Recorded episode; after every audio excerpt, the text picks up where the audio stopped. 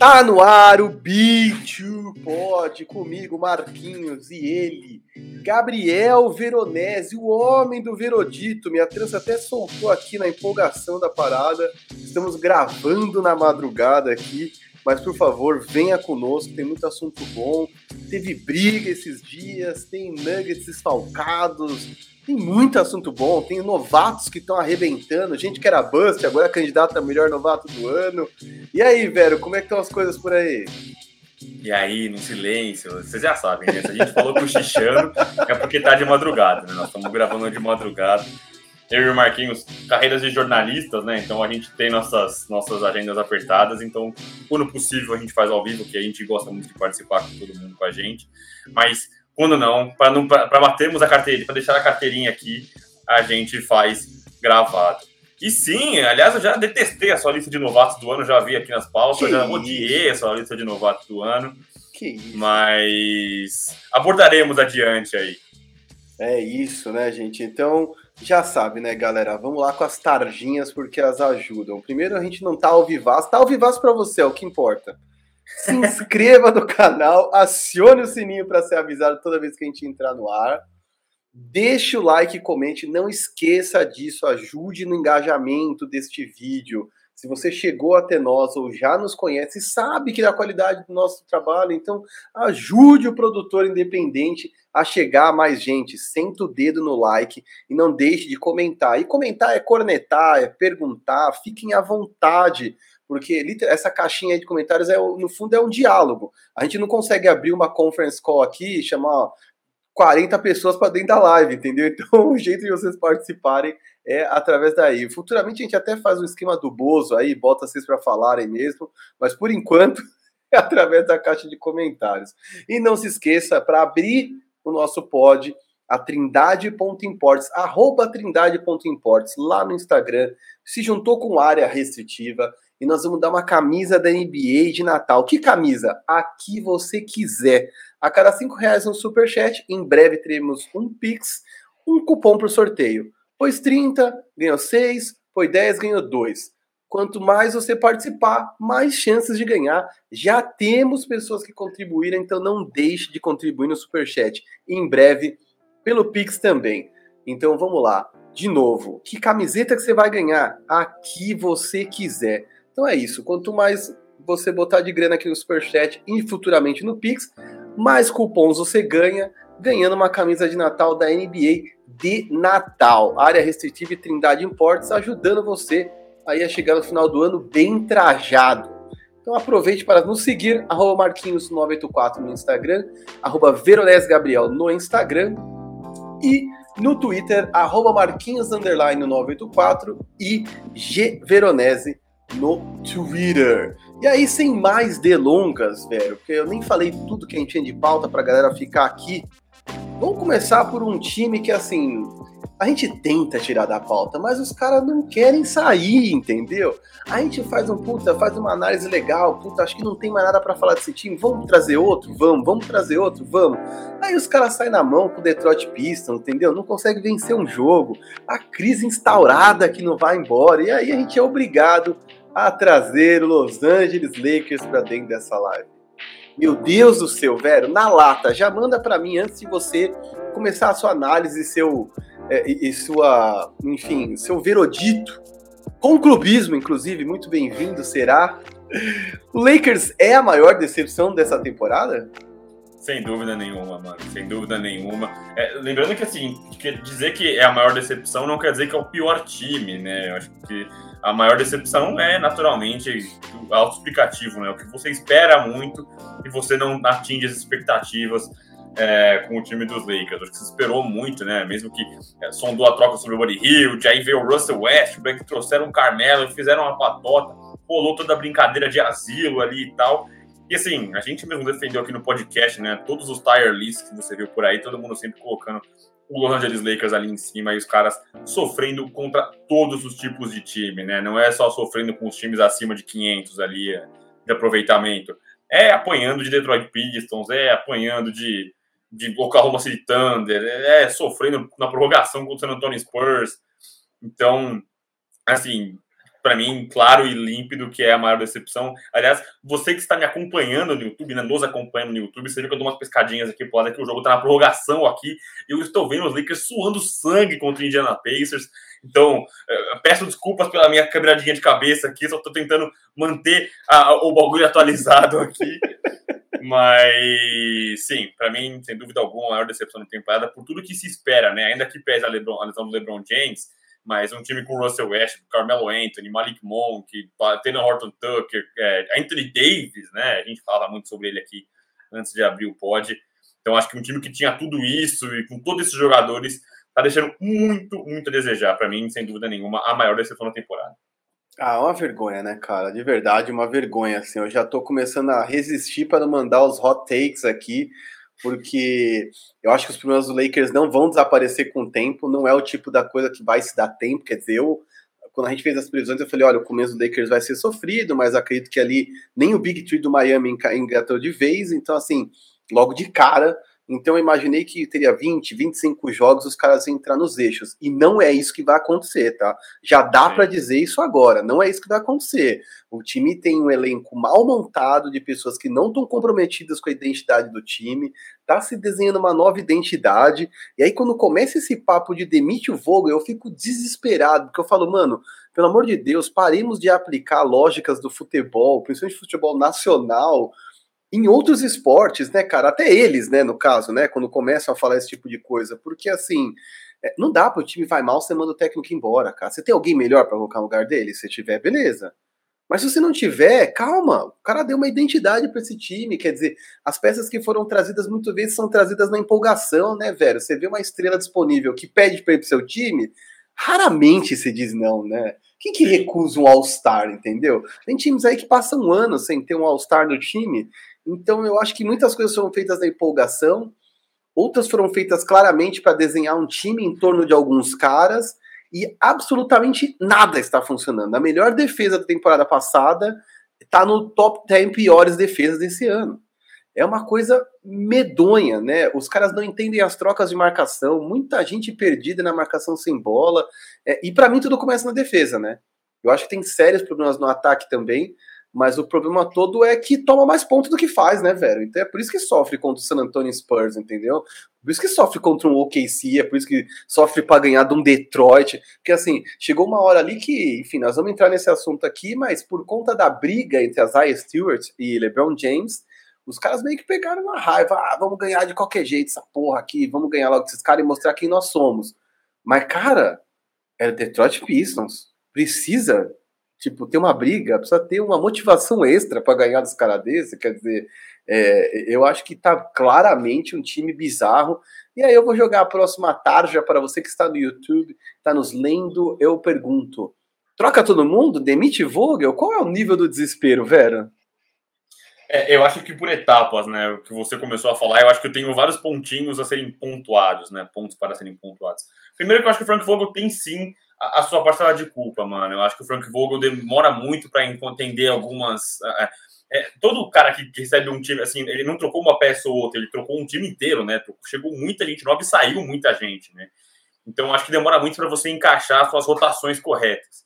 Mas assim, cara, você não precisa ser um gênio do basquete, um estatístico para você entender que DeAndre Jordan, que é, é, um cara que não tem que ter mais minutagem, que não dá para você colocar Rajon Rondo e Russell Westbrook ao mesmo tempo na quadra. Então são coisas que eu não preciso ser, eu não preciso ter uma comissão técnica para me contar isso. e mesmo que você seja um pirado nos dados, nas estatísticas, você vai ver nas estatísticas que as piores net ratings, né, os cálculos de quantos pontos você faz e toma, são com esses caras em quadra, né? É, é, que diga assim, eu não estou querendo dizer que os caras são inúteis, mas cara, tem que se reduzir muito a minutagem, você tem que usar os caras quando você tiver sem garrafão, assim, são coisas muito pontuais, né? A, gente, eu sempre uso esse exemplo porque eu acho que ele é muito útil, mas o Javel Magui em Phoenix Suns, por exemplo, ele não é um cara que está na minutagem infladíssima, mas ele, ele, é um cara que joga nos momentos exatos, né? Ele tem a, a hora do Javel Magui. Eu acho que os Lakers não tem a hora do DeAndre Jordan, não tem a hora do Rajon Rondo. Eles saem jogando e eu acho que o Frank Vogel tem sim culpa. É, dito isso, a montagem do elenco a gente já sabia que o elenco ia mudar muito, né? Então, assim, era um elenco que ele ia ser uma, um elenco prioritariamente ofensivo. que nunca foi uma característica forte do Frank Vogel. O Frank Vogel não foi um, um gênio do ataque. E nem o ano do título dos Lakers ele foi um, um gênio do ataque. Em nenhum momento ele foi um gênio do ataque. Mas era um cara que montava defesas sólidas. Só que é muito fácil você montar uma defesa sólida quando os seus jogadores são grandes defensores. Quando você tem um Alex Caruso, que é um grande defensor, quando você tem um, quem tem o Caldwell Pope, que é um ótimo defensor, quando você tem um Danny Green, que é um ótimo defensor. Agora, quando você tem casos como o Malik Monk, que eu adoro, sou fã do Malik Monk, mas é um cara que não consegue defender porque ele não tem tamanho, não é falta de aplicação, o cara não tem tamanho para defender. Você tem um Carmelo que jamais foi um grande defensor e agora sofrendo mais um pouco. O Russell Westbrook, um defensor horroroso fora da bola. Então, o Lakers ganhou no colo ali muitas peças que você tinha que esconder na defesa. Então, assim, a gente falou isso no último podcast, né? Existem alguns jogadores que eles se pagam no ataque, mas você tem que esconder eles na defesa. Você não consegue esconder três caras ao mesmo tempo em quadra. Você esconde um. E ainda assim, ele vai ser um alvo fácil. A série das, das finais ali, Lakers e Miami, o Miami tentou de todo jeito esconder o Duncan Robinson e o Lakers sempre trocava para o LeBron atacar o Duncan Robinson. Então, um cara é difícil você, você esconder na defesa. Você esconder três caras é impossível. Então, eu acho que existe o elenco mal montado. Eu acho que existe é, é, a, a, culpa no Frank Vogel. Eu vou dividindo, vou parcelando essa culpa. E eu acho que também tem culpa dos jogadores, mano. Eu, eu vejo sim também é, um Russell Westbrook, porque é difícil você falar que ele está mal, porque o que ele tem feito, cometido de erros é o que ele cometeu a vida inteira, né? É, é, as, as, besteiras que ele faz, as tomadas de decisões horrorosas que ele tem, ele sempre teve. Só que você estar em Los Angeles, né? Não que Houston não seja um grande mercado, mas você estar em Los Angeles, os holofotes, eles dão outra, outro, peso pro negócio, né?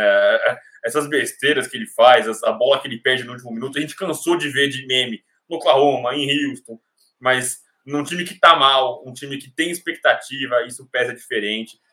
E então, para mim, no, no, sumo de todo, eu acho que tem culpa no Frank Vogel, tem culpa na montagem do elenco e tem culpa nos jogadores também, para mim, especialmente no Anthony Davis. A gente falou disso aqui também antes de começar o podcast. É, a gente fala, podem ouvir todos os nossos podcasts, a gente sempre fala isso para fugir do box score. Então, o box score não me engana, o Anthony Davis é, é, o Lakers virou um time com um garrafão vulnerável. E um cara que seria o Defensive Player of the Year, né, um cara que já brigou por isso, é, é, o Anthony Davis que sempre tem uma defesa muito versátil, é, não pode permitir que os, os, outros times pontuem à vontade no garrafão. Então, divido a culpa, parcelo a culpa em todos. Se eu fosse fazer uma porcentagem, eu daria 50% para montagem do elenco, e aí os outros 25% eu dividiria ali Frank Vogel e, e, um pouco do time também. Acho que até sobra o LeBron também, também acho que é um time, apesar de ter arrebentado com o Indiana Patriots hoje, agora nessa quarta-feira de madrugada, também é um cara que tem, tá na conta dessas de, frustração e 37 anos, então acho que tudo isso é bem distribuído na, nos Lakers. É, eu vou falar só de dois, três, três situações que eu acho. Russell Westbrook, cara, tá mais que provado que aquele meu IGTV antigo sobre ele é verdadeiro. O cara é indomável, né? É, ele é avesso a qualquer sistema, ele não se encaixa. Ele é um cara que o tempo todo me parece, às vezes, querer reforçar quem ele é, e eu sou assim, e vocês vão ter que meio que me engolir. Ele, ele, ele se recusa a jogar dentro de um sistema. E enquanto ele fizer isso, ele vai ser o que ele é. Um monte de número, é, vai ser um cara que você às vezes quer ter no seu time, porque ele tem uma paixão pelo jogo, uma entrega absoluta, mas vai ser esse cara que joga 400 km por hora e sem entender qual é o momento do jogo, o que, que ele tem que fazer, onde os caras estão. Quer dizer, é um cara que faz o que ele quer. É, eu acho que é, é meio que a comparação, a grosso modo, bem grosso modo, pelo amor de Deus, me perdoe que o Scottie Pippen fez em relação ao Jordan no novo livro dele. Ele fala assim que no começo o Phil Jackson, a troca do Phil Jackson pra, do Collins para Phil Jackson, foi convencê-lo de que ele tinha que fazer menos para que o time pudesse prosperar. E que isso era quase a mesma coisa que dizer ao Picasso pinte menos retratos. E eu achei essa comparação fantástica, porque isso, se você disser para o Westbrook ser menos ele, é, ele não topa. Ele é ele, ele é isso. Os quadros do Westbrook são triple doubles e é aquele meme do Thanos com a Gamorra criança. Você conseguiu o triple double? Consegui. E o que, que isso custou? Tudo! A vitória, os stats, o time inteiro jogou mal, mas eu consegui meu triple double, tô aqui arrebentando. Quer dizer, é, é, é difícil, cara, é bem difícil. Anthony Davis, sem punch nenhum, sem vontade, parece uma tiriça jogando, meu Deus do céu. E aí, por último, você citou o LeBron James. E, cara, até agora, pelo menos, eu não tô vendo Lakers e Pacers. Mas até agora, eu tenho sentido uma passividade dele e uma, uma coisa passiva-agressiva. Porque a agressão dele na Isaiah Stewart é, é, assim, é fruto de uma frustração latente, porque, obviamente, ele não gostou dos movimentos da off-season, obviamente, as coisas não encaixaram como ele esperava. Eu tô vendo um LeBron James com muitos sintomas, muitos é, linguagem corporal do Cavs, daquele Cavs que tinha Dwayne Wade, Isaiah Thomas e todo mundo, que ele juntou uma pá de veterano bizarro, aí, puta, nada funcionava, ele puto, puto, puto, quando viu, trocou todo mundo no All-Star Game. E aí eu tenho, vou te fazer uma pergunta para a gente encerrar Lakers. Você acha que o Lakers se conserta por si próprio, sem nenhuma troca, ou nós vamos ter algum movimento mais intenso, mais polêmico ou mais periférico para que esse time se encaixe? é duro a gente não querer colocar Lakers na pauta, porque sempre rende muito, né? Geralmente a gente faz um bate-bola eu e você, a gente toca um, solta o outro, a gente já passa, mas é difícil que eu quero.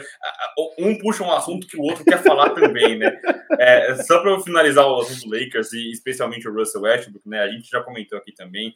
Você vem muito na minha nessa, que é aquela coisa de quando o cara é sucateado pela liga, a gente meio que pega o cara no colo, né? O Russell Westbrook foi para mim um cara desse. Eu sempre detestei assistir o Westbrook jogar. Mentira, né? É, é legal você ver o cara jogar, mas mim me incomodava a, a, falta de responsabilidade tática do cara, né? Essa coisa destrambelhada, desenfreada. Legal no time dos outros, né? Então, é, é, perfeito, é, é, perfeito. Era muito legal ver no time dos outros, era muito louco ver no Oklahoma. Mas... E aí, quando o cara foi sucateado pela liga, né? Como se ele fosse o vilão do Houston Rockets, enfim, pô, o cara fez o que ele dava pra fazer lá no Houston Rockets. Uhum. E aí, é, quando ele foi pro Washington Wizards, eu meio que peguei no cara no colo, eu falei, não falem mal do meu Westbrook e tal. Quando ele veio para os Lakers, cara, a, a, sua avaliação é, é, é, perfeita, mais uma vez. É, ele te entrega muitas coisas, é, é, é live and die, né? Tipo, é, a, a, vitória contra o Detroit Pistons veio porque ele ficou puto, né? Corre que o corno tá puto. O cara ficou revoltado, ficou, pegou o sangue ali, e ele comandou a vitória, ele comandou a arrancada. O Lakers tá perdendo por 16 pontos, e o Lakers só tomou, só tomou viradas nessa temporada até aqui, né? Ele comandou, ele foi um dos grandes responsáveis mas é, é isso, cara. O cara não consegue se encaixar num sistema, ele não consegue. É, é, ele faz questão de tomar as decisões no final e toma as piores decisões possíveis. É, é, é, muito duro, é muito duro. Assim, gosto da energia, gosto da paixão, mas é muito complicado de ver o cara encaixado num, num, numa coisa funcional. É... E do LeBron James a gente mesmo conversou aqui antes do podcast, né? Até agora a gente não chegou num consenso foi proposital, não foi proposital. A coisa que a gente conseguiu ler da mesma forma é que ele não esperava que fosse do jeito que foi, né? Acho que o LeBron James não contava que ia pegar no olho em cheio, que ia sair sangue, e na hora mesmo. A história que o LeBron mostra isso, né? Não é que ele é um anjo, um santo, mas é, na hora eu senti que o LeBron falou: Caraca, Ramelê, quando você tá brincando com o seu amigo, você dá um pouquinho mais forte, na hora você fala: Rapaz, velho, pesei na mão. Brincadeiras saudáveis. Então, chega uma hora que alguém pega forte demais, né? Aí você fala, rapaz, foi mal. É, isso. Aí, é, eu, eu... é a hora que a mãe olha e fala, eu avisei, brincadeira de mão. É, exato, exato. E aí, cara, eu acho que o LeBron James não está puto com a oficina dos Lakers, com a organização. Mas, assim, para mim, ele tem 100% de, de responsabilidade nisso, né? Eu acho que rola uma parada de frustração com ele mesmo. Ele escolheu essa panelinha, ele que quis esses caras, entendeu? Ai, Lakers tá desfalcado do Trevor Ariza. Irmão, o Ariza não vai resolver os problemas do Lakers na defesa. Assim, ainda tem muito a provar o Trevor Ariza, porque mesmo no Miami Heat, ele não tava, ele tava se arrastando, ele tava fazendo um esforço tremendo ali. Ele vai ser um corpo comprido em quadra agora, ele não vai ser um, um, um problem solver, né? Não vai ser aquele nem na última, no último podcast, não é um plug and play, cara, um guy que você vai enfiar e ele vai sair se resolvendo sozinho. Não é assim que funciona ele vai apanhar ainda, vamos ver se ele vai conseguir ter fôlego para buscar as, as alas, enfim. E, e, respondendo a sua pergunta, mano, eu acho que não consegue de forma alguma também é, do jeito que tá. Eu acho que o Vogel não consegue lidar com essas peças, é, eu acho que as peças não, não, não se encaixaram como se esperava se o ataque estivesse fluindo e estivesse fazendo 140, 150 pontos, beleza. Mas não é o que tá rolando, né? Os times, o time tá sofrendo para atacar, não consegue fazer um pick and roll decente. Então, acho que vão rolar movimentações sim. E aí é duro, né? Quem que você troca, né? Tá todo mundo embaixo. Quem que quem tá, seduz, quem tá seduzindo os caras no mercado? Um Malik Monk, que é um desafogo ofensivo. O Russell Westbrook, é, é difícil. E as peças que, assim, hum, que solucionariam, curioso, né? Quem, quem que solucionaria esse problema dos Lakers? Um Lonzo Ball, um, um, um Alex Caruso, é, esses caras que solucionariam os problemas dos Lakers, né? Esses caras que defendem bem, que são caras de sistema, caras que entendem mas não, não tem no mercado, né? Não é fácil assim. A gente falou sobre isso como esses caras ficaram inflacionados do mercado, né? Como esses caras ganharam muito, uhum. muito, muito, muito holofote por serem caras que esses sim são plug and play, né? São você botar no sistema, eles entendem o sistema, defendem quando precisam defender, ocupam os espaços que precisam ocupar no, no ataque.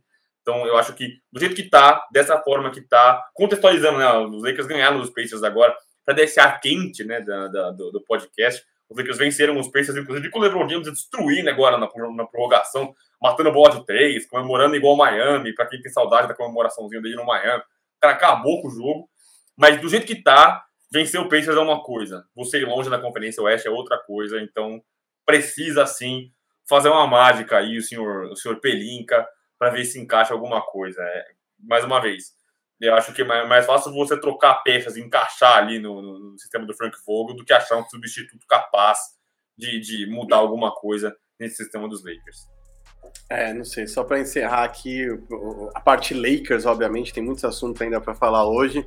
É, eu acho que não vai ser indolor essa off-season, não, cara. Eu acho que não há um, um, uma troca, uma movimentação de elenco que não seja na carne e quando eu falo na carne, tô falando de All-Star, tô falando de gente que todo mundo gosta, porque é o único jeito de trocar alguém que seja atrativo. Ninguém tá de olho em Wayne Wellington. Os caras vão ter que fazer troca que envolva cara grande. E eu só pediria para vocês ficarem de olho. Caiu da pauta aqui, a gente não vai falar de Sacramento Kings e demissão de Luke Walton, mas tem bons jogadores em Sacramento, gente insatisfeita e que tá aí. Olhando. eu ia falar Terence Halliburton, eu ia falar em Aaron Fox, de Harrison Barnes, de Sean Holmes, mas enfim, tem ele também.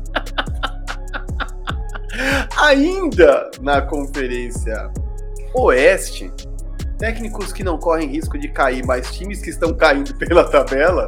Vamos falar de Nuggets, porque assim, cara do céu, Nuggets parece que se contagiou com a doença que há no Orlando Magic, que é um lugar que as pessoas não param saudável de jeito nenhum, tem mais gente no DM que no roster disponível para jogar. É, e, cara, dos, uh, PJ Dozier, Dozier. PJ Dozier. Dozier. É mais um que vai ficar a temporada inteira fora. Acabamos de descobrir aí, ó, se você não acompanha tanto é, a gente está gravando numa quarta-feira à noite, então descobrimos ao longo do dia que ele arrebentou o ligamento cruzado, ou seja, está fora da temporada, mesma contusão que o Jamal Murray teve na temporada passada e ainda não está apto a retornar às quadras, então não retorna nessa. É, Michael Porter Jr. tá com problema nas costas seríssimo, parece que também não volta para essa temporada, disseram que é um problema de nervo, eu não, tô, eu não, sei exatamente qual é o problema, eles não entraram no, no cerne da coisa, ainda estão tratando como hipótese. É, Jokic fora dos últimos quatro jogos, quatro, acho que quatro ou cinco jogos, cinco derrotas, quer dizer, é, e o Murray ainda não voltou. Então, assim, Nuggets está jogando com quem comparece. Se você está no Colorado, inclusive, compareça aos jogos, talvez chegue a sua oportunidade. Você que está na D-League e, e, ouve o Big Two Pod ou assiste o Big Two Pod também, se anime com essa possibilidade. Porque, assim, cara, tá entrando na quadra quem tá saudável, né, cara? E aí eu pergunto para você, Vero. Era o time do MVP, Nikola Jokic, não dá pra menosprezar a ausência e, a, e, o buraco que esse cara cria na ausência dele é, dentro do, do Nuggets. É, mas ao mesmo tempo, cara, se o Jokic está fora, contundido, Michael Porter Jr. está fora, Jamal Murray está fora. Você apressa a recuperação de Jamal Murray, é de repente o momento de abrir mão dessa temporada e desencanar, falar, meu, dane-se, os deuses do basquete não querem que seja nessa, vamos tancar e vamos atrás de uma escolha de draft, vamos brigar com o Detroit Pistons por uma escolha de draft. Não sei, eu, eu realmente quero ouvir de você, cara. A temporada do Nuggets já era? É, acho que o pessoal que acompanha a gente não precisa nem ser muito próximo, mas já sabe o que a gente vai falar, né? O Marquinhos é o cara do implode. Pá, o Marquinhos já quer injetar. Desiste. Quebrou todo mundo. Dá férias pro Jokic. Bota o Jokic numa câmara de criogênio lá. Eu sou do. Calma, calma, calma. Vamos tranquilo. Mas é realmente duro, né? Se você olhar assim, ah, quem que é o melhor jogador do Denver Nuggets? Nikola Jokic tá fazendo uma das melhores temporadas da carreira dele. O cara conseguiu evoluir na defesa, assim, muito completo é, mas perdeu os últimos jogos com uma lesão no pulso, né? E aí não é uma coisa séria, é aquela coisa que vai tratando, vai tratando, vai tratando. Só que o time precisa de corpo, precisa de gente, talento, e aí apressa o cara para voltar, e não sara, aí é perigoso, tem que ficar de olho. Segundo maior talento, Jamal Murray, que volta talvez no começo da, da próximo ano, né? Não é tão cedo que a gente vai ver ele na quadra.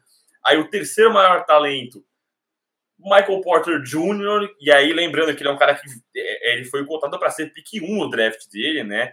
Mas caiu muito justamente por uma lesão nas costas, né? O Michael, Michael Porter Jr. de Cincinnati, se eu não me engano. Ele lesionou as costas lá no finalzinho da, da reta ali do, do college, perdeu o final e aí despencou, né? A gente falou, pô, o moleque é muito físico, muito grande, não dá para você contar com um cara desse sendo que ele tá lesionado voltou bem, mas aí quando volta o problema, que é o problema que ele já tinha antes, né? Não, não, não foram específicos se é a mesma lesão, mas é costas, né? É, é, duro e é aquela coisa, uma coisa meio assim, ninguém explicou direito, não especificaram e vai ficando fora e vai ficando fora. É duro. E aí, o seu quarto talento, já falaram Gordon e o Barton, são caras que não carregam o time. É, então, acho que a missão do Denver Nuggets nesse momento. Ah, desculpa, eu pedi Dozer também, é mais um agora, mas aí não é nem a questão do talento, né? É questão de corpo, é material humano que eles estão perdendo. Né? É, eu acho que a missão do Denver Nuggets nesse momento é sobreviver. Os caras têm que sobreviver, os caras têm que chegar a, a, a, ao final da temporada. E aí, mano, eu acho que eles vão fazer como fazem muitas equipes na, na no decorrer dos anos, né, das temporadas da NBA é, eu acho que eles olhariam ali em janeiro, fevereiro, vão ver a posição na tabela que eles estão e aí perguntar para o Jamal Murray e falar: e aí, parça, vai dar ou não vai dar? Eu acho que essa vai ser a matemática do Denver Nuggets para o restante da temporada, para ver se o Jamal Murray vai conseguir se recuperar, se eles aceleram. Se eles estiverem ali, cara, para um, um, eu nem acho que vão ficar, eu acho até que eles vão ficar lá em cima, porque eu gosto do, Mike Maloney e eu acho que o Denver Nuggets é um time bem encaixado, mesmo com esses desfalques todos. Mas assim, se tiver lá para oitavo, nono, para se matar no play-in e apressar uma, um negócio desse, uma, uma, uma, uma, recuperação dessa do Jamal Murray, eu acho que eles puxam o freio de mão, dão uma segurada, deixa o cara voltar só depois e bora. Mas, se estiverem ali sexto, quinto, quarto, com um pouco de sorte, aí eu acho que eles, eles seguem na briga, né? Eu acho que sem todo mundo 100%, eles nunca foram os contenders, né? No nosso, é, nosso tier list, eles nunca tiveram entre os favoritos. Com os caras inteiros eles não eram, com os caras quebrados não vão ser. Mas eu acho que essa vai ser o horizonte, esse vai ser o horizonte dos caras para a temporada. É, então, loucura, né? Eu respondi hoje um cara que me segue no, no Instagram, putz, se você lembrar o que você disse para mim, manda aí no, no, nos comentários é, porque eu não estou lembrando seu nome, mas com certeza olharei depois o, o, o, Insta e verei lá na DM que você mandou mensagem. E eu estava dizendo que, cara, é muito cedo para desistir da temporada. E de fato é, né? Nós estamos falando de 20 e poucos jogos, quer dizer, às vezes o Jokic volta arrebentando. Nem e é o que você falou, os caras ficam ali em, em, sexto, quinto. O Oeste tá uma zona, né? Que, enfim, se você pegar hoje e olhar o Oeste ali, é, lembrando que o calendário ajudou muita gente, dificultou o caminho de outros. A Conferência Oeste está uma bagunça. Então eu acho que de verdade é muito cedo para desistir da temporada. Acho que tem que brigar sim e decidir lá em janeiro, fevereiro, porque já está perto do All-Star Game. É, você começa a entender se você faz uma troca e vai para o pau, ou se você desencana e começa a buscar um, um draft mas com certeza eles não vão querer se poupar, né? Quer dizer, um, um, um Golden State Warriors sem Clay, sem Clay Thompson ano passado foi até o play-in, quer dizer, é, e, e, eu, eu falei isso para ele. Meu argumento foi, cara, quais são as grandes conquistas da história do Denver Nuggets? Nós não estamos falando de um time com 17 banners de campeão. Não, não é isso. Nós estamos falando de um time que comemora a final de conferência. Então, será que é esse negócio de 880? Ah, tem muito cara quebrado, vamos desistir? Ainda tem exposição de marca da franquia, exposição de marca de quem patrocina, direitos de TV, tem uma série de, conteúdo, de, de, de, compromissos financeiros e tudo mais, que eu acho que tem que ser cumpridos e ser bem cumpridos, né, cara? Não dá porque, ah, no lance esportivo a gente acha que não vai conquistar mais nada, então foda-se. Não funciona assim, né, cara? Até porque tem season tickets, tem ticket é, que as pessoas compram no dia para assistir dos jogos, enfim, eu acho que tem muitos interesses envolvidos. E mesmo da parte esportiva, eu não acho que é o fim do mundo, tá? Eu não acho que é hora de tancar. Lendo aqui à tarde, eu coloquei DM lotado, hora de tancar. Não, não é hora de tancar.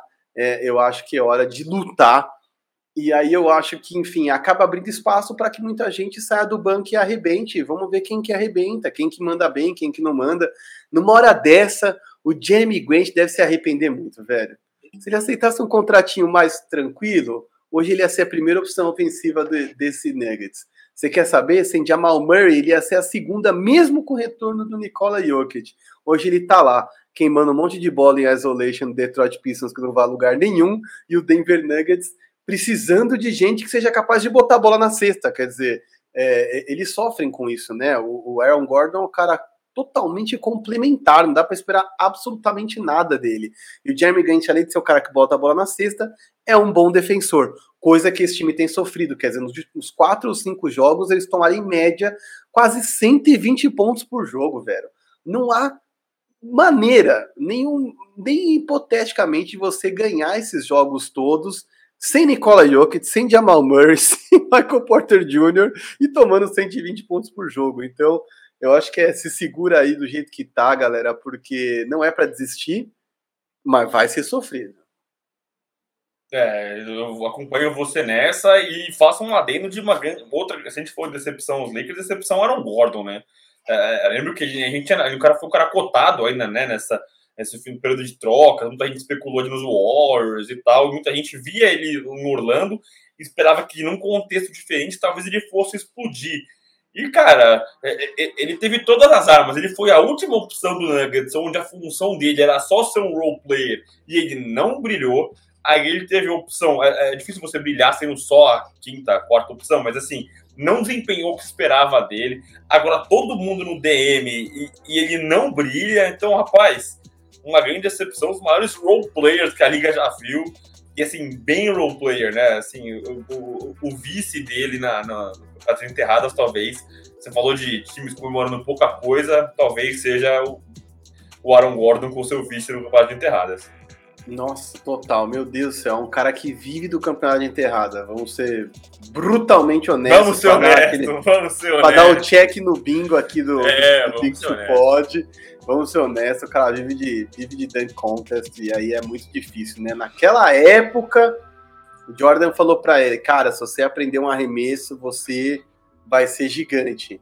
É, e o cara meio que, ah, beleza, caguei. E ele não arremessa, ele não. Beleza, ele não abre... Vou fazer uma mixtape aqui. é, ele não é um playmaker, quer dizer, eu acho que tem várias situações que são muito, muito ruins e que, enfim, eu acho que ele realmente é, não acordou para a necessidade das coisas. E ainda no Oeste, vamos falar de um cara que, enfim, eu, eu vou falar de um time por completo, mas principalmente de um cara que eu acho que, assim, é, armaram para ele, entendeu? É uma grande cilada o que fizeram com o Stephen Silas no Houston Rockets. Quer dizer, o time está com 15 derrotas seguidas que é uma coisa nojenta, né, cara? Para um começo de temporada de NBA, é uma coisa horrorosa. É... E aí, na verdade, na minha cabeça, às vezes começa a parecer que as coisas. Tudo bem, não tá totalmente fora dos planos, porque é um time que era para colocar a molecada para jogar e não é para esse ano, mas tá muito pior do que deveria ser. Quer dizer, o Jalen Green tem jogado muito mal, nós ainda vamos falar dele, que nós vamos fazer aqui na sequência um top 5 de novatos. Mas, cara, o que acontece nesse Houston Rockets, cara? Agora começaram a falar que este rapaz, Stephen Silas, será demitido. E aí eu, velho, aqui na tarde já tá a pergunta se ele será ou não demitido. E aí eu te pergunto, existe motivo para demitir Stephen Silas?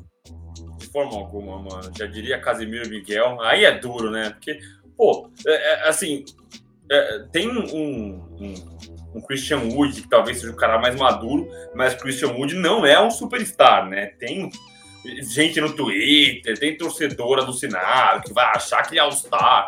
Christian Wood é um bom jogador. Christian Wood é um bom jogador. Uma terceira opção no ataque, talvez uma segunda opção no ataque no momento dominado dele ali. Mas você tem um Kevin Porter Jr., que a gente esperava que ele fosse construir ali, ele até melhorou, teve bons lampejos, é um cara talentoso. É, é, mas ainda longe de ser um cara constante regular na liga. Tem o Jalen Green que acabou de chegar, ele acabou de chegar, o Jalen Green. Ele é carismático, é, assim como a gente falou do Russell Westbrook, às vezes é legal você ver ele jogando, porque ele é um cara atlético, ele é um cara agressivo, bem responsável mesmo. Só que é isso, é, é, é um, ele é responsável num time cheio de responsáveis. Então, como é que você vai cobrar alguma coisa do treinador, né? Os meninos estão chegando agora, é, é, muito complicado você cobrar alguma coisa assim. Você ainda fez uma troca que trouxe o John Wall, que não quer jogar e tá lá encostado. E, e é, é muito complicado. É muito complicado a, a forma como tá encaixado o Houston Rockets. Isso para mim, o Stephen Silas é a última pessoa a, a, você culpar, né? Eu acho que tem um pouco de organização, tem um pouco na forma como a, a franquia é gerida. É, o, o Robbie Pérez brincou uma vez que o Oklahoma estava fazendo o script perfeito, né? que joga pra caramba e aí eles, em tese, perdem na última bola, que é a melhor forma de você perder é, num tanque. É uma derrota, mas pô, você enche os caras de moral, você enche um Ludort de moral, você enche um Shai de moral, você enche esses caras de. Eles ficam grandes, sabe? Josh Gidey, eles ficam grandes. Agora, com o Houston Rockets, não, cara. É, é um Jalen Green apanhando e, e, apanhando feio, é um, um Kevin Porter sem regularidade, é, é, é, é, o pior jeito de perder. É tomando surra atrás de surra e, e sem nem dando highlight, né? É, é muito difícil. E assim, você. A, a, os caras, naturalmente, as picks altas de draft chegam em times em reconstrução, obviamente, são os rebuilds, né? Não sei que você, San Antonio Spurs ou um Golden State Warriors, as picks altas, elas geralmente chegam em times ruins. E os caras, eles têm um limite para perder, né? Eles têm um limite para perder. Então, uma hora que você cansa de perder, você quer ralar você tem que transformar. A gente cansou de falar isso aqui. É, você tem que transformar num ambiente competitivo. Você, beleza, você perder. O plano é você perder. Mas jogar bem, ter mostras legais de, de defesa, de ataque, movimentação. O jogo do Houston Rockets é basicamente um passando a bola pro outro ali na, na, no, no, no, na meia quadra, até tentar uma isolation. Né? E, e, aí, mais uma vez, não acho que é culpa exclusivamente do Stephen Silas. Eu sei que essa parte de jogo, de ataque, passa pelo técnico, mas eu acho que são jogadores muito crus, pouco inteligentes ainda, né? Não tem aquela, aquele save, né? Não tem essa, essa vivência no basquete, né? Então, coitado do Stephen Silas. Se quiser o cargo do Frank Vogel, eu passo. Stephen Silas, filho do lendário Paul Silas, que chegou no Houston Rockets pensando que ele ia treinar é, James Harden. Inicialmente até James Harden e Russell Westbrook, né? É, ele tinha saído, ele era assistente técnico, que me corrijam se eu estiver falando uma besteira, mas saiu do Mavs para ir para lá. É, era um cara que todo mundo via muito futuro, é um cara que ia botar armadores para jogar, é um cara muito mais dedicado à parte ofensiva do jogo. É, e o cara chega lá, o Harden chega gordo na casa de strip e pede para ir embora, vai embora. Os caras pegam o Jarrett Allen dão de presente pro Cavs, quer dizer, aí tinha um Caris LeVert, trocaram por um Oladipo que não queria ficar. Pelo amor de Deus, entendeu? Assim, tudo que eles podiam fazer de errado, eles fizeram. Se alguém que você tem que ser demitido é o porra do dono do time que tinha que abrir mão de ser dono do Houston Rockets, porque é uma coisa ridícula, né? Dizem que é um cara muito pão duro, que não gosta de gastar, que não gosta de investir e que quer fazer mais com menos. Quer dizer, acho que ele deve olhar para o Spurs e falar: olha o que esses caras fizeram. E aí ele esquece que não tem o Popovich sentado lá, que o Spurs, quando pegou o Tim Duncan, foi uma revolução. Então, assim, é, imagine, vamos tentar imaginar essa história toda vitoriosa do, do Spurs sem pegar o Tim Duncan naquele draft. Será que teria sido da mesma forma que foi?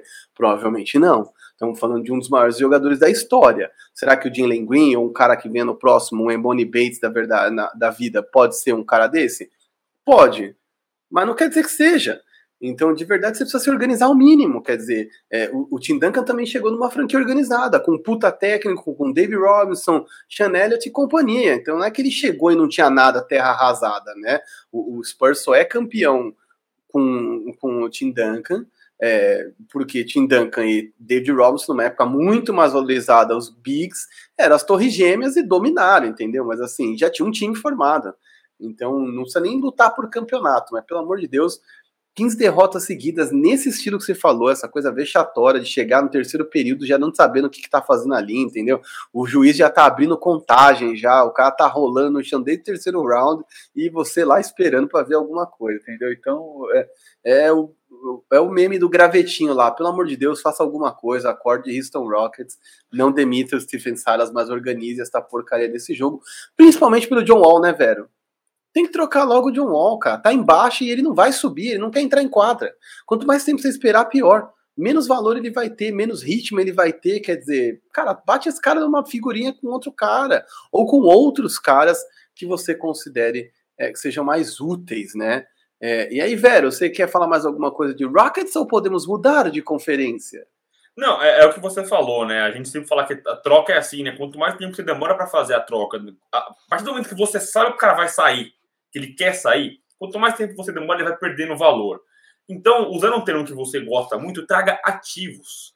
É, pô, dá, faz uma. uma, uma você, estamos em tempo de Enem, se temos ouvintes aqui que vão fazer o Enem, uhum. fizeram o Enem, você precisa. É, a fórmula é essa. É, traga ativos antes que, que seja tarde demais. É, você tem que trazer coisas interessantes. E aí, cara, não dá pra você trocar o John Wall numa pick 1. Não dá pra você trocar o John Wall por um. Um, um, um rookie promissor. É, é, vai ser difícil você conseguir encaixar uma troca tão vantajosa. Mas, pô, é, é, não sei até que ponto isso contamina o ambiente, sabe? Eu nem acho que o John Wall seja um cara vagabundo que vai ficar lá causando com o moleque, sei lá. Eu tenho a impressão que é só tá desinteressado mesmo. Mas eu não sei até que ponto isso contamina o ambiente. Então, pô, rala o cara, bora pra próxima, entendeu? Traz 20 jovens, que gente que quer colaborar, que quer vencer.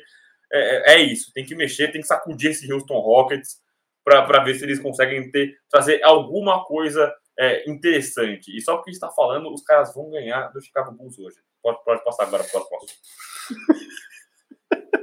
Esse irmão, é o Big tem... pode, hein? Esse é o Big Tio pode, hein? Esse é o Big Tio pode. Se o seu time tem um problema, se tá com com jogador, manda. com técnico, manda aí. Usa a caixa de comentários. Aliás, vou aproveitar essa pausa aqui para a gente mudar de assunto para de novo. Deixe o like e comente com o seu time. Aqui a gente faz a mandinga do bem. Você vai mandar aqui e aí nós vamos fazer. A gente cornetou o cara, o cara arrebenta. Cornetamos o DeAndre Ayton, arrebentou. A gente corneta o Boston Celtics, eles ganham do Miami. Cornetando aqui agora o Houston Rockets, eles vão lá e vencem o Chicago Bulls, não é qualquer time. Eles vencem o Chicago Bulls, que é uma das maiores sensações dessa temporada, um dos times mais divertidos e equilibrados de se assistir jogando. E aí esses caras vão entram em quadra totalmente descompromissados e vencem, mas é porque eles estão nos ouvindo, velho. Eu tenho certeza, entendeu? É, Alguém abriu lá, entendeu? Criticamos o Lakers e LeBron, LeBron deu, deu show venceram os Lakers. Criticamos o Houston Rockets, os caras venceram o Chicago Bulls. É isso, gente. Enemzinho, prova, aquela, aquela gata morena que você quer chegar, mano, manda aqui que a gente vai criticar que tá tudo certo, entendeu? A gente funciona. É, é, isso, é isso. Então deixa o like, comenta aqui que a gente bota a coisa para funcionar. Não aproveita, já se inscreve do canal se você não é inscrito, se você já é, compartilhe com seus amigos e acione o porra do sininho.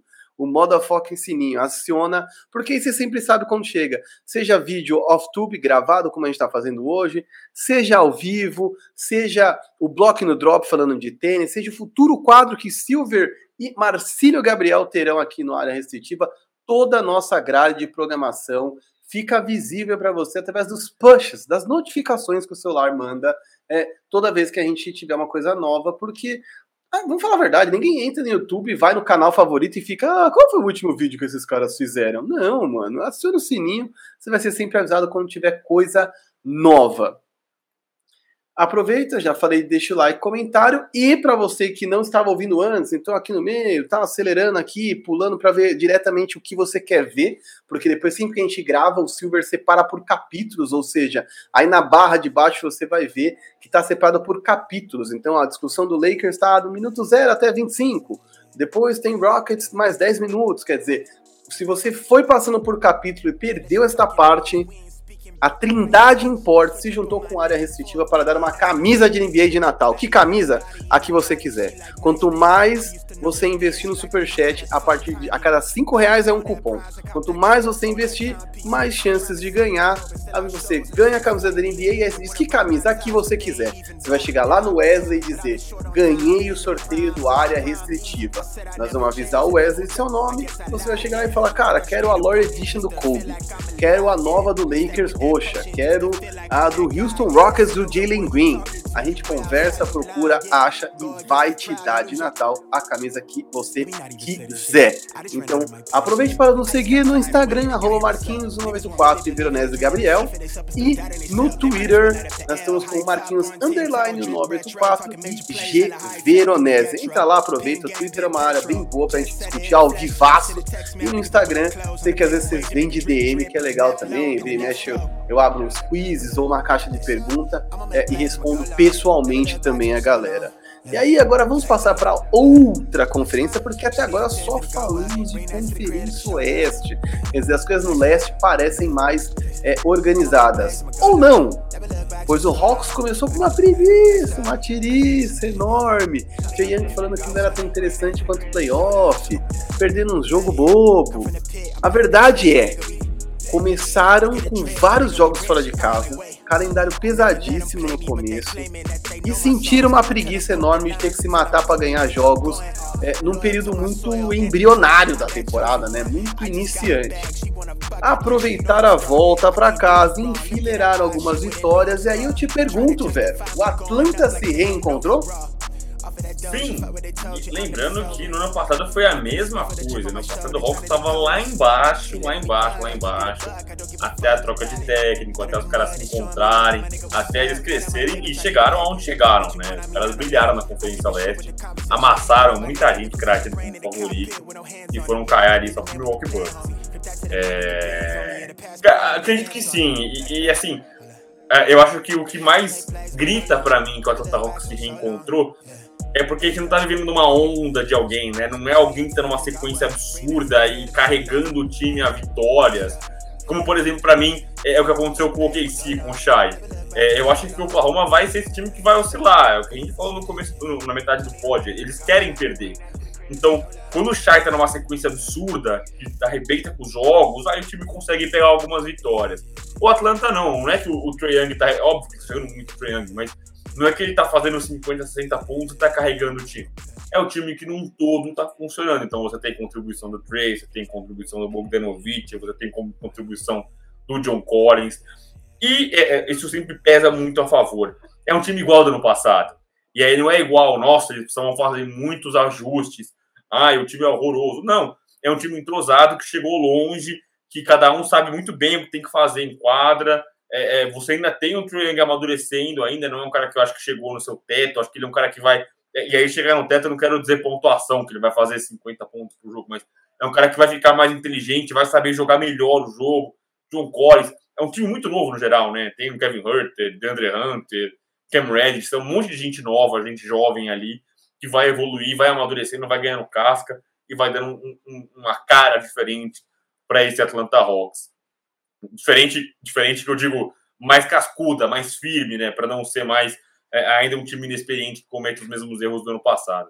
Então eu acho que sim, eu acho que o time de Atlanta se reencontrou.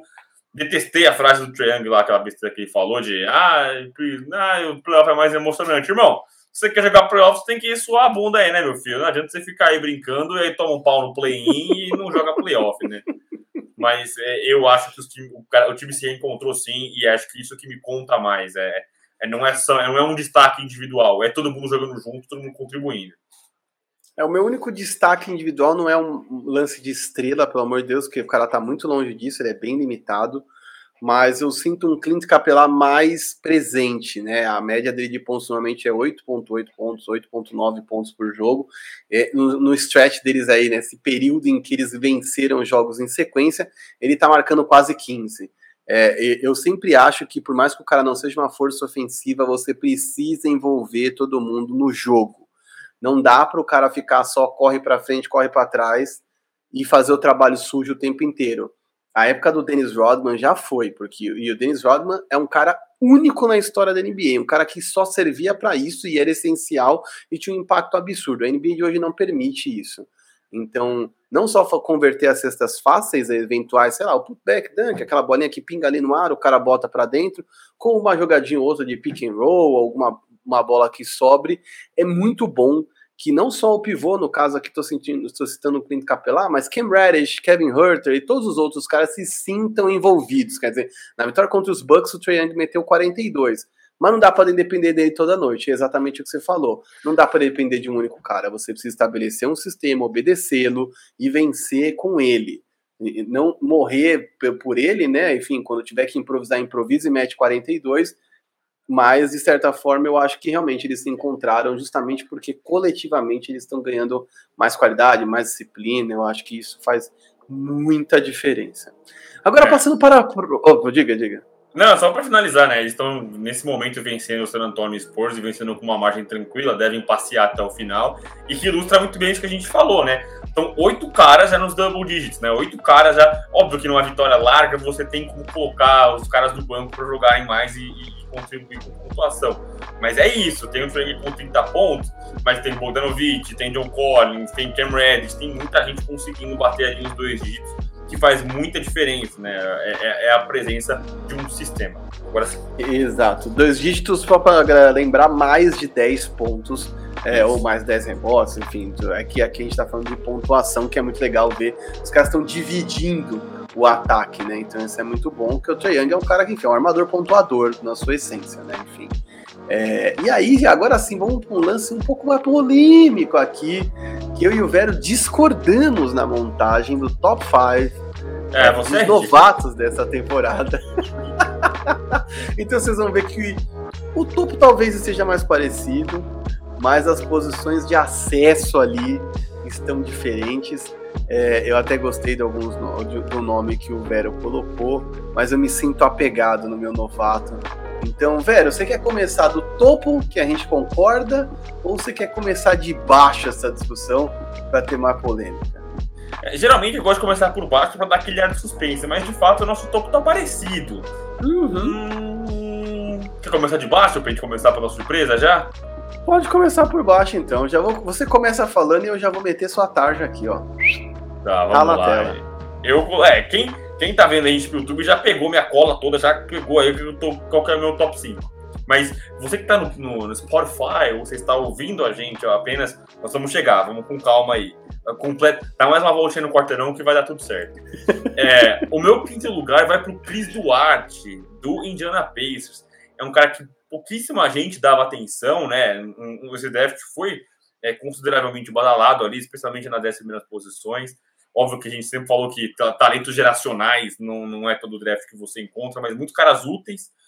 E o Chris Duarte foi um cara que chegou causando impacto, né? Um rookie, ainda mais nas características dele, né? A gente sempre fala que do, do basquete universitário e, e pra, a NBA é diferente, é uma dinâmica diferente, a velocidade é diferente, é, é a, a, a, dinâmica é diferente, a bola é diferente, é tudo diferente da, da, da, NBA. E aí um cara com características de scorer, geralmente ele demora a conseguir uma, uma, uma constância, né? E assim, exemplos a gente tem a rodo. Temos Jason, Jason Tatum, Jalen Brown, Lonzo Ball, Brandon Ingram, é, uma porrada de novatos aí que eles demoram para conseguir acessar, encontrar o seu ritmo. Donovan Mitchell, é, mas eu acho que o Chris Duarte tem essa característica, né, podemos dizer, peladeiro, mas um cara que chegou causando impacto, pontuou pra caramba. O Indiana Pacers é uma bagunça e, assim, tem muitas opções no ataque. Né? O Indiana Pacers tem o Sabonis, tem o Brogdon, tem, tem o Caris LeVert, tem Justin Holiday, tem Miles Turner. E, e um cara que apareceu foi o Chris Duarte, pontuou pra caramba. Na derrota hoje para os Lakers, os Lakers estavam ganhando por três pontos. Ele matou a bola no estouro do cronômetro ali, faltando cinco segundos, ele matou uma bolinha ali de três no corner, impossível. E para mim, ele cava. Ele, ele esteve mais para cima, acho que no meu ranking de, de, de, de, de rookies. Ele deu uma oscilada, o que é absolutamente natural e compreensível. Mas nesse momentinho, ele fica em quinto lugar para mim. Ele belisca ali o top 5 para mim. É, então vamos lá. Posição a posição. O meu quinto, você que está no YouTube já viu o meu, meu ranking total. Você que está no seu tocador de, de podcast, É, eu coloquei em quinto lugar o Jalen Green, que é um cara que vem fazendo, enfim, uma temporada legal, mas os últimos jogos dele foram bem ruins, eu tenho que concordar com o Vero, enfim, talvez eu esteja apegado ao meu novato, mas é, ele já fez jogos de 30 pontos, mas infelizmente os últimos jogos dele têm sido bem ruins. É, e eu acho que, enfim, quando eu falei lá, ah, não, já volto para falar de Danny Green, porque a gente está falando aí de Houston Rockets e os problemas dele. Mas a verdade é, sem o armador de ofício, que seria o John Wall, porque o Kevin Porter Jr um pontuador, né, cara? Ele é um slasher, ele quer cortar, ele quer ir pra dentro, ele quer chutar. Ele não é um cara que facilita o jogo dos demais. Ele é um cara que tá ali na armação porque ele é bom no ball handling. Pronto. O Kevin Porter Jr. não é um protótipo de armador, playmaker. É, e aí eu acho que o Jalen Green, para mim, ele fica tão baixo aqui. Ele começou bem essa temporada, mas ele foi caindo aos poucos. Por quê? Na ausência de John Wall para armar, não tem playmaker no time ele está constantemente pegando os, pior, os melhores defensores do outro time, né? Falar piores porque os piores matchups, né? Então ele é marcado por Avery Bradley, ele é marcado por Ludort, ele é marcado por todos os especialistas em defesa dos outros times. Marcos Smart marcou o cara. Porque assim, os caras olham o resto e falam, mano, vamos marcar quem? Vamos marcar esse moleque, porque esse é o cara que consegue botar a bola na cesta. E aí, praticamente, para mim, ele sofre de duas coisas. Um, é, burrice. Mentira, tô brincando, tô brincando, ele, brincando, ele escolhe mal. Que só pegar no pé só. Não, mas ele escolhe, ele escolhe mal os arremessos, né? Ele, o shot selection dele é muito ruim. O que faz é, parte para novato, né? E sem o armador, novato sem armador. E é, o lance de que ele ainda precisa evoluir muito na defesa e precisa ser mais constante. Tudo bem, ele está enfrentando os melhores defensores da NBA, mas ele precisa ser mais inteligente, ele precisa ser mais líder, mais clutch, assim como a gente está vendo o Chris Duarte, como a gente vai falar aqui ainda de Kate Cunningham que são caras que chamam a responsa no final. Então eu acho que ao longo da partida toda ele precisa ser mais inteligente, mais consistente, mas é, principalmente precisa, precisa ser é, mais inteligente mesmo, né? Assim, na, na, no que ele está fazendo em quadra. Mas ainda assim eu tinha deixado ele aqui em quinto, não tinha colocado o Cris Duarte ainda. É, e aí, velho, você quer que eu já lance o meu número 4 aqui ou você quer mandar daí?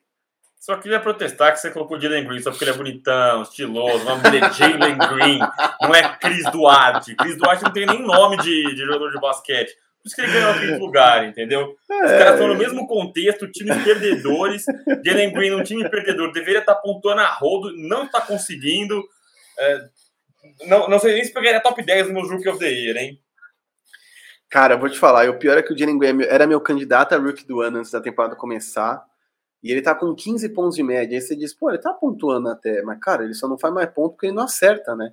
Ele tá acertando 37% dos arremessos e 27 dos três, quer dizer, ele tá destruindo, ele não tá amassando o aro, e é por isso que ele não marca mais pontos, quer dizer, se ele sobe um pouquinho esse aproveitamento aí para 42, 43 de field goal 30, 35 de 3, esse cara já ia estar tá fazendo 20 pontos por jogo. Quer dizer, olha a diferença que uma melhor seleção de arremessos, uma maior eficiência iria fazer é, no jogo dele e para o Houston Rockets. Eu já vou aproveitar para emendar aqui, é, porque o meu quarto é o Josh Giddy, que é o armador do Oklahoma City Thunder, que faz uma dupla super legal com o Shai Gildes Alexander.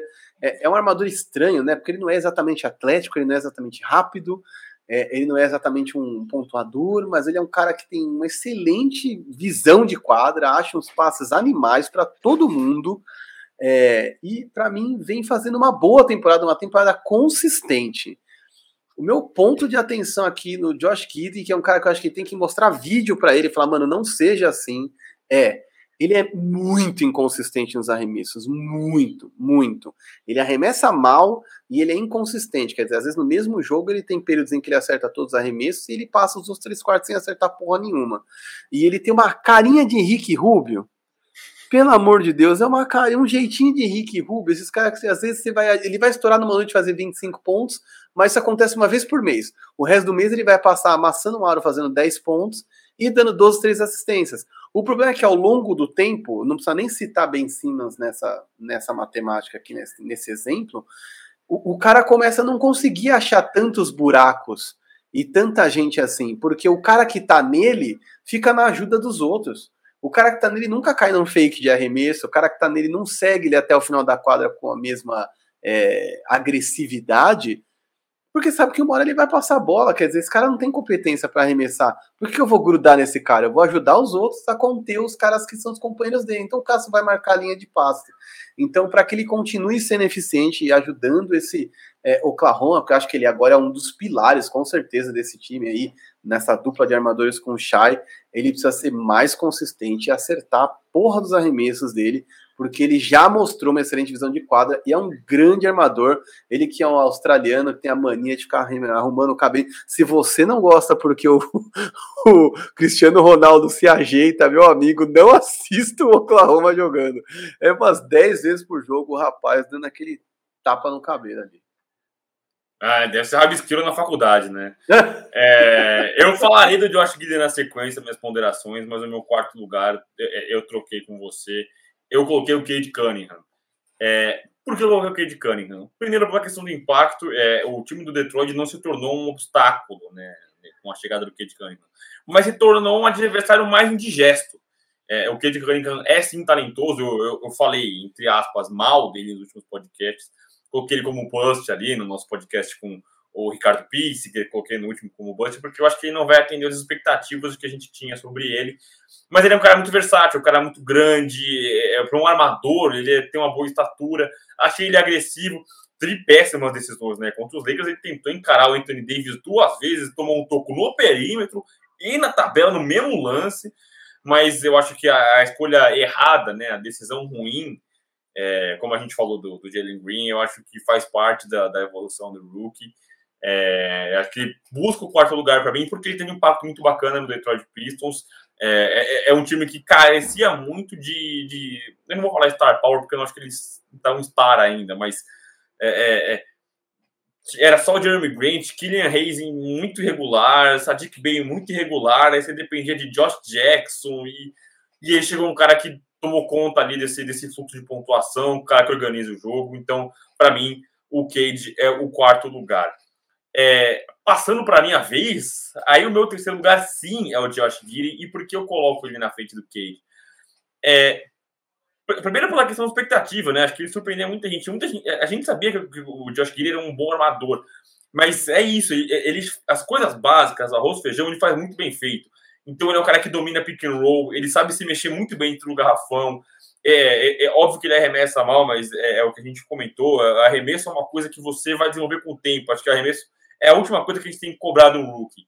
É, eu acho que a entrega do cara em quadra e, e a, o, o, feijão com arroz, né? A dinâmica de jogo é uma coisa que é, é, é melhor você conseguir. É, é melhor de você cobrar do cara, é melhor de você conseguir, porque a aplicação de treino é quanto que o cara presta atenção nas orientações. E um time que aí não briga por nada, ele poderia ser um grande peladeiro, mas é isso, como você falou, é um casamento muito legal com o Shai, se mexe muito bem, consegue dominar pick and roll, é um cara que organiza bem. Você falou, né? Ele é esquisito porque ele não é um cara atlético, mas ele é comprido, ele é grande e com o tempo vai ganhar massa muscular. Então, para mim, acho que ele ganha o lugar do Cade, ele fica em terceiro e o Cade fica em quarto por conta disso, porque o Cade é um cara, o Josh Giri é um cara que organiza melhor o jogo e até porque acho que o que joga em favor dele é que ele tem uma amostragem maior, né? O cara tá mais tempo, tem mais jogos para ver dele do que do Cade Cunningham. E para mim ele leva a medalha de bronze nos meus novatos, meus rookies. Eu acho legal assim, eu vou, eu vou, a gente inverteu nesse sentido, né? Eu coloquei, eu tô até trocando a tarjinha de volta para mim agora, porque eu tinha colocado o Cade Cunningham em terceiro, é, mas o Josh Giri, ele é grande, né, velho? Ele pega sete rebotes por jogo, quer dizer, ele é um cara grande mesmo e ativo na tabela, né? Não é um cara que tem muito nojinho, não. Apesar do porte físico não avantajado, né? É, mas é uma coisa que você me ensinou. Tamanho não se ensina, né? Você não ensina tamanho. O cara pode ser, o cara pode aprender tudo, pode aprender a defender e tal. Mas tamanho você não ensina o cara a ser grande. Ele já tem isso na mão dele, né? Aliás, ele, o ele e o Shai Gildes Alexander, nosso SGA, são dois caras grandes, né, para armadores, né, 6'8", 6'7", cada um, então assim, os caras são realmente grandes. É, e aí, falando aqui do meu terceiro, que era o seu quarto, que é o Cade Cunningham, cara, ele começou muito mal a temporada, né? Os dois, três primeiros jogos, a galera já começou a comparar o cara com Anthony Bennett. Meu Deus do céu. E aí você viu uma, uma clara evolução de um cara que, enfim, só tava, meu, retomando o jogo, né? Entendendo como a NBA faz. E eu acho que ele fez a transição até que rápido, né? A expectativa em cima de novatos que estão no topo da, do draft, né? Da loteria ali, primeiro, segundo, terceiro, é muito grande, né? E as pessoas às vezes medem esses caras pelos talentos geracionais que vieram antes deles. Então os caras às vezes ficam esperando um LeBron, ficam esperando um Luca. E, cara, nem todo mundo vai ser nesse nível, nem, nem todo mundo vai explodir logo de cara. Então, para mim, é muito legal que nos últimos jogos ele teve média de 15, 7 7, né? 15 pontos, 7 rebotes, 7 assistências. É um cara bem completo. Tem defendido bem, duas, duas roubadas de bola por jogo. É um cara que intercepta bem linha de passe, embora ainda esteja meio perdido marcando sem a bola, mas enfim, é um cara atento nas coisas e tem roubado bastante bola. Mas é isso. O, o, que afeta esse cara ainda é a qualidade de decisão, o quanto ele consegue enxergar o melhor momento para fazer cada coisa. É, eu acho que não falta ímpeto, não falta confiança, mas às vezes vai faltar inteligência, né? Você pode ir para cima do Anthony Davis, mas você pode ir para cima do Anthony Davis cavando uma falta. Ou você chama ele para dançar fora se você tiver um arremesso competente para meter.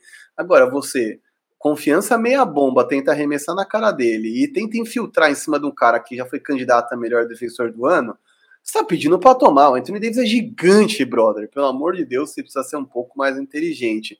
E um jogo que vale lembrar, estava na mão do Detroit. Então, muito antes dele cometer esses erros aí, ele cometeu uma série de outros antes. É, acho muito bom que ele não fuja da responsabilidade, mas de fato estamos falando de um cara que ainda não toma decisões perfeitas, né? Não sei se em algum momento ele vai tomar, melhorar essa tomada de decisão dele para ser um gênio, mas eu acho que é um cara muito completo. E é um cara que, assim, é, dois, três jogos era bust, agora já é, enfim, tá na briga pelo novato do ano. Então eu, eu, acho que, enfim, tem que respeitar, como diz o outro, tem que respeitar o cara, não é esse lixo que muita gente ficou falando que ele era, não. E aí, Vero, quer partir pros, pro segundo? É a sua vez agora de cantar o seu segundo. Ah, então bora. Meu segundo aqui é Scotty Barnes, do Toronto Raptors, um cara que eu não dei nada, ou quase nada, é, e chegou na NBA arrebentando. Se a gente fala às vezes de caras que, enfim, estão na liga e chegam na liga e não arrebentam logo de cara, ele foi um dos caras que arrebentou. E ele, para mim, só tá em segundo aqui, porque os primeiros 10 jogos ele arrebentou. Eu, tive, eu vou pegar minha colinha aqui para ler para vocês, e nos últimos cinco jogos ele tá bem mal. Então vamos lá, que acho que é interessante. Não é, é uma leitura óbvia e literal do box score, mas é entender o quanto os outros times também viram nele o potencial que ele estava demonstrando e falaram: peraí, a gente precisa marcar esse moleque. Não dá para largar ele lá. Eu acho que ele, como explodiu logo no começo da temporada, se tornou um alvo fácil num Toronto que até pouco tempo atrás sequer tinha Pascal Siaka. Então a gente tem que contextualizar. Primeiros 10 jogos de Scottie Barnes: 17 pontos de média, 53% de field goal, quer dizer, os arremessos ele estava é, convertendo acima de 50%. 8,5 rebotes, que é uma excelente média. 2,6 assistências, que, enfim, mais pobre, mas ok. 1,1 roubadas e 0,6 tocos. Nos últimos 5 jogos, 10 pontos por jogo, quer dizer, a média dele caiu drasticamente de 7 para 10. O field goal, fruto da defesa, muito mais ligada nele, caiu para 37, de 53 para 37. Em assistências, para você ver como ele é inteligente, ele foi capaz de entender o impacto dele, ainda vai se entender no arremesso, mas entendeu que ele precisava fazer mais, ele precisava fazer diferente. As assistências subiram de 2.6 para 4.5. Roubadas ele manteve em um, quer dizer, manteve a disciplina na defesa, mesmo vivendo um momento ruim no ataque. E os blocos também, ele manteve uma média bem similar, 0,5 contra 0,6 nos 10 primeiros jogos.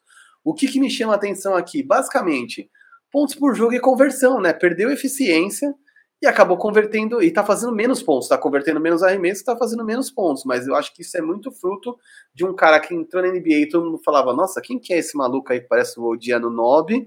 E virou o cara, mano, pega que é o Scottie Barnes, e eu acho que isso é uma coisa que leva tempo para ajustar, quer dizer, a NBA da era digital, a, os ajustes são mais rápidos, né, velho? O cara que nos anos 90 entrasse na NBA, ele passava um ano arrebentando como novato, porque até as pessoas verem filme, volta, olha, não sei o quê.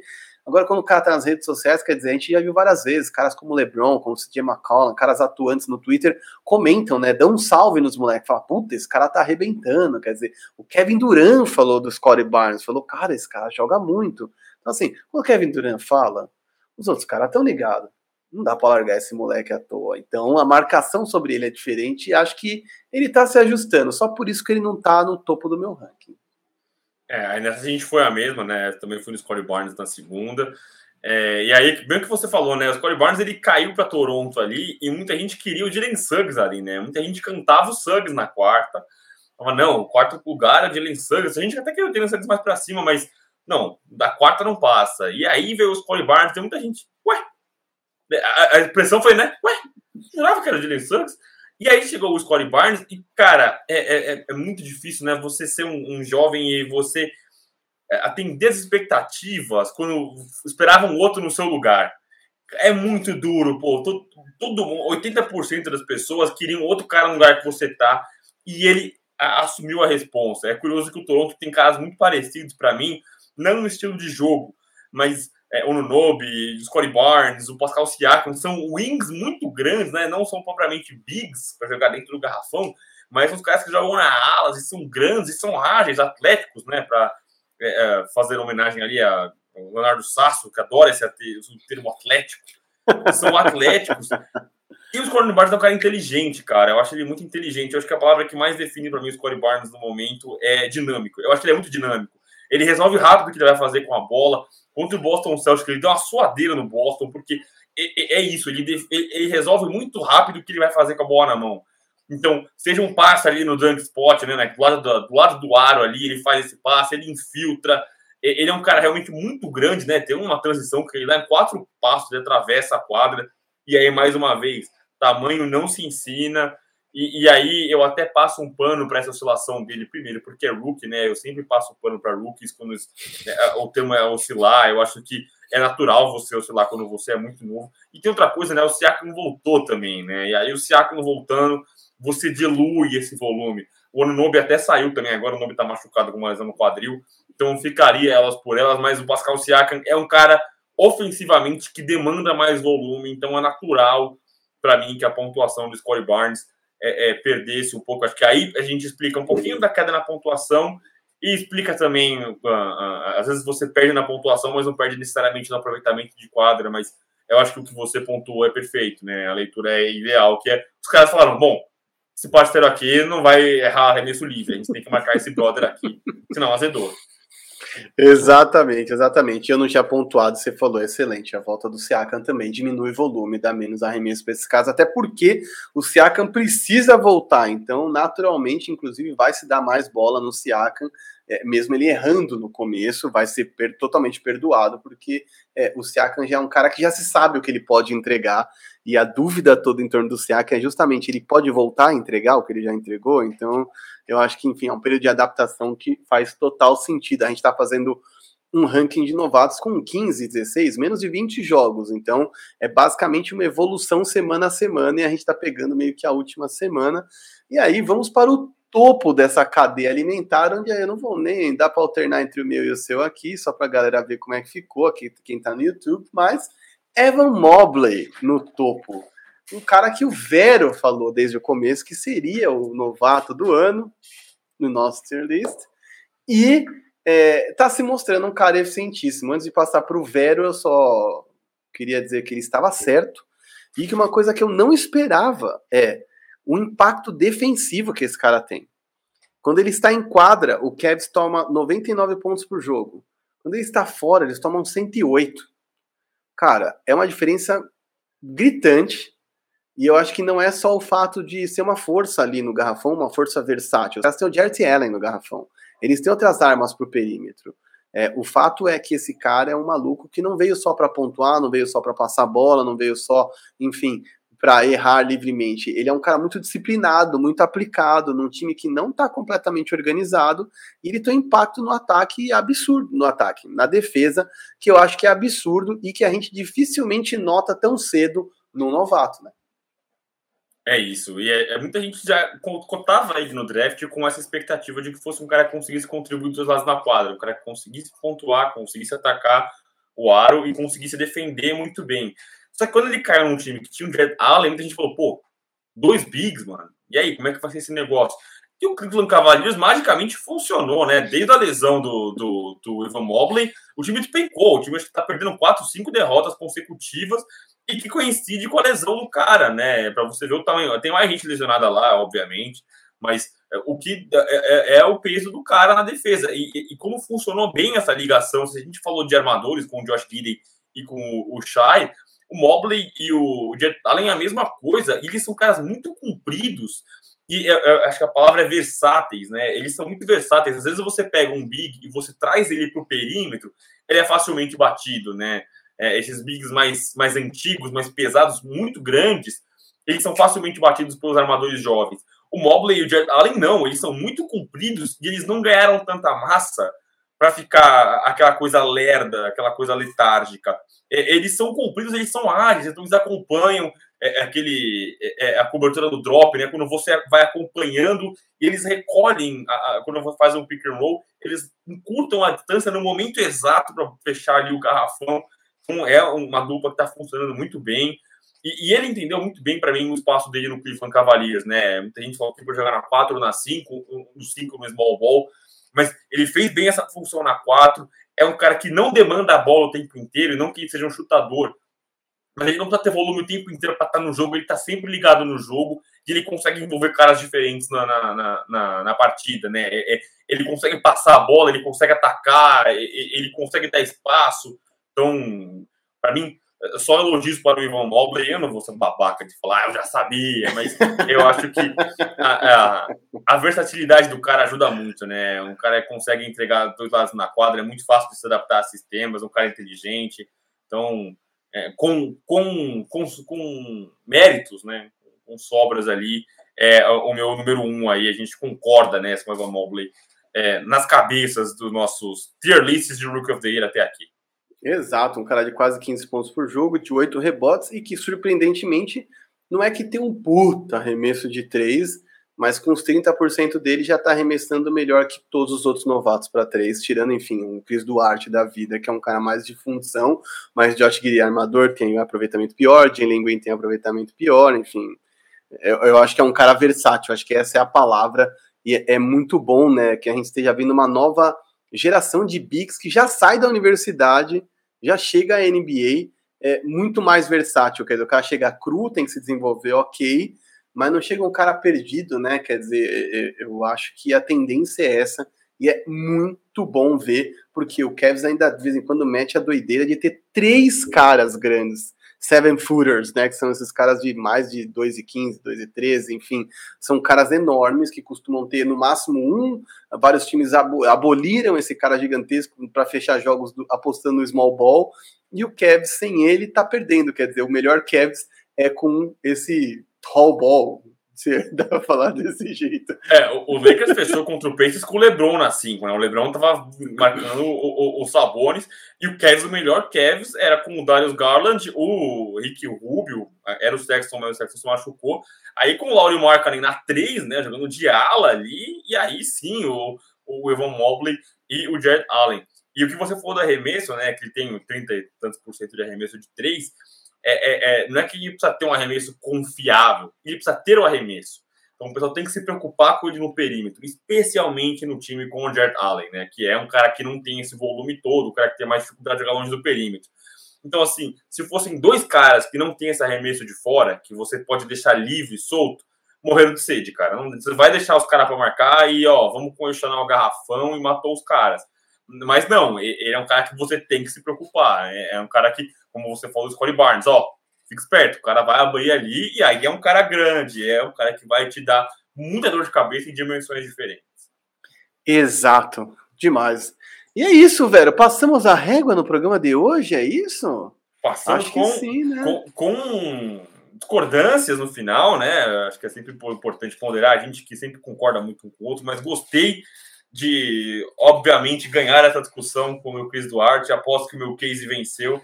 Espero que nossos é, seguidores concordem comigo também. Essa porra de Jalen Green. Adoro o cara, estiloso, carismático. Mas, irmão, não dá. Top 5 não dá. Tem, tem que dar méritos, os louros aos caras que merecem. É isso. Manda aí nos comentários. Aproveite. Mande aí nos comentários o seu top 5 dos novatos do ano.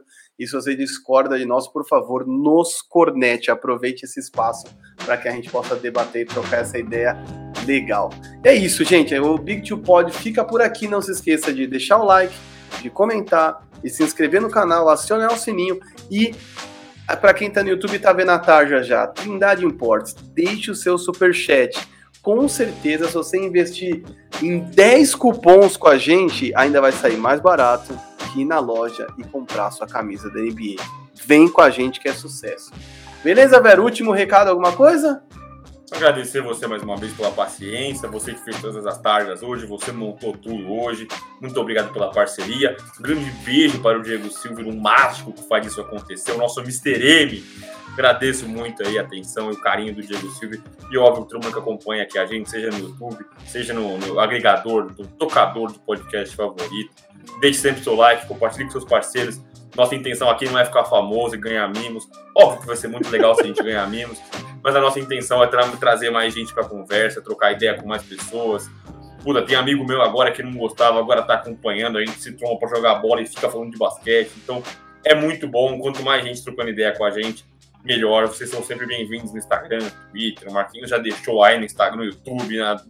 É só rodar que você acha nós. E obrigado mais uma vez aí, todo mundo e você, meu amigo Marquinhos. Tamo junto, mano. Prazerzaço estar aqui contigo de novo e com todo mundo que fica aí na audiência. 500, 600, 700 views nossos é, podcasts. Ainda é o início, não é o Flow Podcast, mas eu fico honrado demais por toda essa galera fiel que nos segue. Então é isso, galera. Até a semana que vem. Valeu!